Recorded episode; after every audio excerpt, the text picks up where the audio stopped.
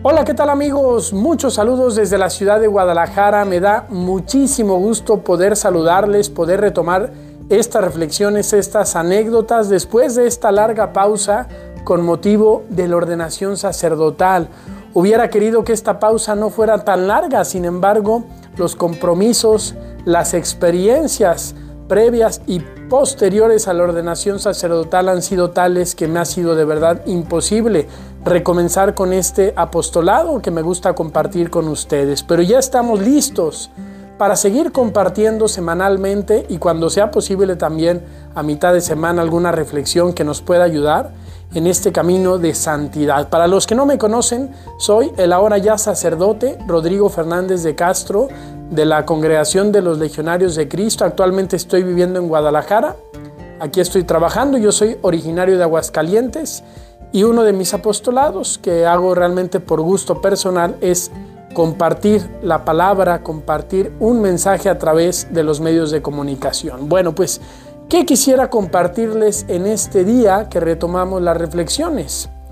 Bueno, en realidad yo lo que quisiera es estas primeras reflexiones que sean para compartir lo que han sido estas experiencias iniciales del sacerdocio, partiendo desde luego desde la ordenación sacerdotal que fue el pasado 29 de abril en la ciudad de Roma, en la Basílica de Santa María Mayor. Y por eso lo que hoy quisiera compartir es lo que significó ser ordenado junto a otros 28 compañeros legionarios de Cristo de varias partes del mundo en la Basílica de Santa María Mayor en Roma.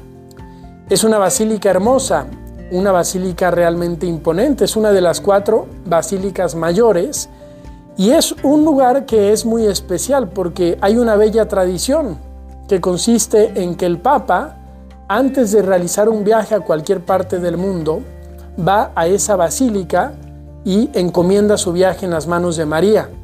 Hay un icono muy bello en esta basílica donde el Papa va, hace una visita a la Virgen y encomienda las actividades que va a tener en ese viaje, los frutos, los discursos y le pide a María su intercesión. Y una vez que el Papa regresa de haber hecho ese viaje, lo primero que hace es nuevamente acudir a esa basílica ahora para agradecer a la Virgen por la protección que le ha dado durante el viaje. Bueno, pues para mí, queridos amigos, ha sido muy significativo ser ordenado en esta basílica en donde la Virgen acompaña en los viajes, podríamos decir. Comenzar mi sacerdocio, comenzar el viaje, podríamos decir, de mi sacerdocio de la mano de la Virgen. Ha sido muy especial ser ordenado en este lugar, además de que es muy bello, de que es una basílica bastante hermosa. Bueno, pues ese significado de que ahora que estoy comenzando el viaje más importante de mi vida, que es el viaje de ser sacerdote, lo pueda hacer bajo la protección, bajo el manto de la Virgen María. Y la invitación que quisiera hacerles a todos ustedes es a que pongan a María en sus vidas, a que la dejen entrar en sus corazones, en sus proyectos, en sus viajes, no solo físicos, no solo de ir a un lugar de vacaciones, sino sobre todo en los viajes de formar una familia, de emprender un proyecto, el viaje de un trabajo, de una empresa, el viaje de un estudio, de una universidad, el viaje también hay que decirlo de una enfermedad que a veces Dios nos permite pasar, el viaje de un periodo difícil, que en todos esos proyectos, que en todos esos momentos, etapas de nuestra vida, la Virgen esté presente. Nadie que se haya acercado a la Virgen María ha quedado defraudado. Nadie, absolutamente nadie. Todos los que se han acercado a la Virgen han obtenido respuesta, porque María es nuestra madre, porque María es alguien que intercede ante Jesús en el cielo.